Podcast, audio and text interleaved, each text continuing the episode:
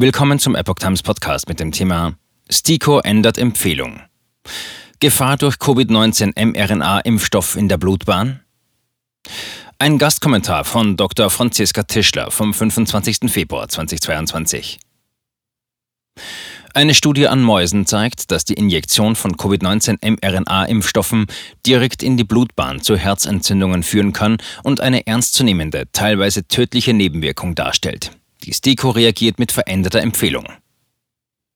Schon seit einiger Zeit wird diskutiert, dass der Wirkstoff der genbasierten mRNA-Impfstoffe, die sogenannten mRNA-Lipid-Nanopartikel, bei einer systemischen Verteilung im Körper massive Schäden entfalten könnte. Entgegen der seit 2015 gültigen WHO-Richtlinie sollen Ärzte laut neuer Anweisung der Ständigen Impfkommission STIKO vor der eigentlichen Injektion prüfen, ob die Nadel ein Blutgefäß getroffen hat oder nicht.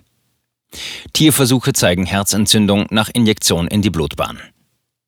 In einer Studie vom August 2021 untersuchte ein Forscherteam an Mäusen, was passiert, wenn mRNA-Impfstoffe direkt in die Blutbahn injiziert werden. Hierfür verwendeten die Forscher den Covid-19-Impfstoff von BioNTech Pfizer. Wie die Wissenschaftler in ihrer Studie berichten, führten die absichtlich intravenöse Verabreichung bei den Versuchstieren zu Herzmuskelentzündungen sowie deutlichen Schäden am Herzbeutel und an der Leber. Zu den weitreichenden Schäden gehören. Multifokale, mehrfache Herzmuskelentzündungen mit erhöhtem Serumtroponin, Degeneration der Herzmuskelzellen, Veränderungen in Form von Nekrose und Apoptose, Absterben von Zellen, entzündliche Infiltrate mononuklearer Zellen, interstitielle Ödeme, Flüssigkeitsansammlung im Gewebezwischenraum, Kalzifikation, Einlagerung von Calciumsalzen im Herzbeutel.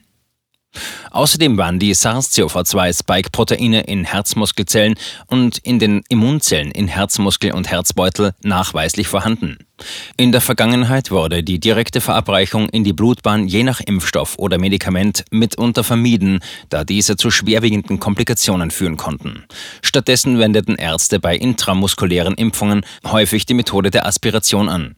Hierbei wurde der Spritzenstempel geringfügig zurückgezogen, um sicherzugehen, dass nicht aus Versehen ein Blutgefäß getroffen und das Serum dort hineingespritzt wurde.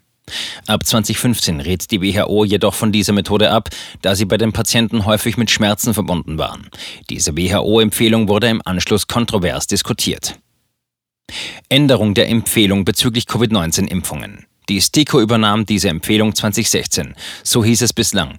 Die intramuskuläre Injektion soll altersunabhängig ohne Aspiration erfolgen. Die Aspiration ist überflüssig, da an den Körperstellen, die zur Injektion verwendet werden, keine großen Blutgefäße existieren.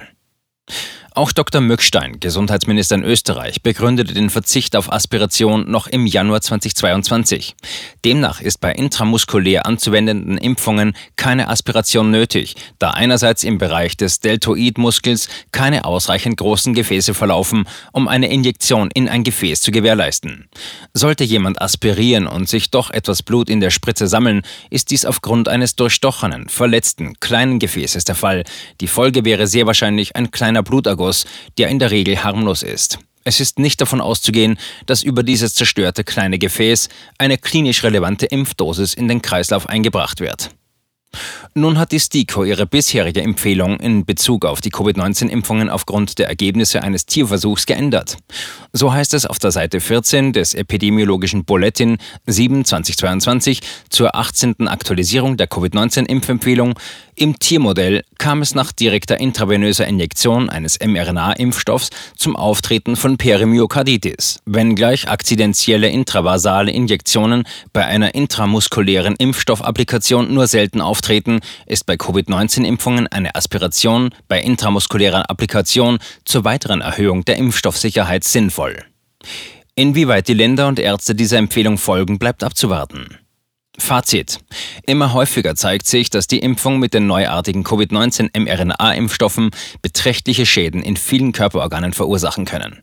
Allerdings ist davon auszugehen, dass noch lange nicht alle Mechanismen der potenziellen mRNA-Verteilung im Körper aufgeklärt sind. So ist bislang zu wenig darüber bekannt, wie mögliche Risiken einer Verteilung der mRNA-Lipid-Nanopartikel oder des Spike-Proteins über Blutbahn oder Lymphe aussehen. Über die Autorin. Dr. Franziska Tischler hat lange im Labor gearbeitet, sowohl mikrobiologisch als auch immunchemisch. Der Artikel erschien zuerst auf dem Blog von Dr. Peter F. Meyer, TKP.at, unter dem Titel Gefahr durch Covid-19 mRNA-Impfstoffe in der Blutbahn.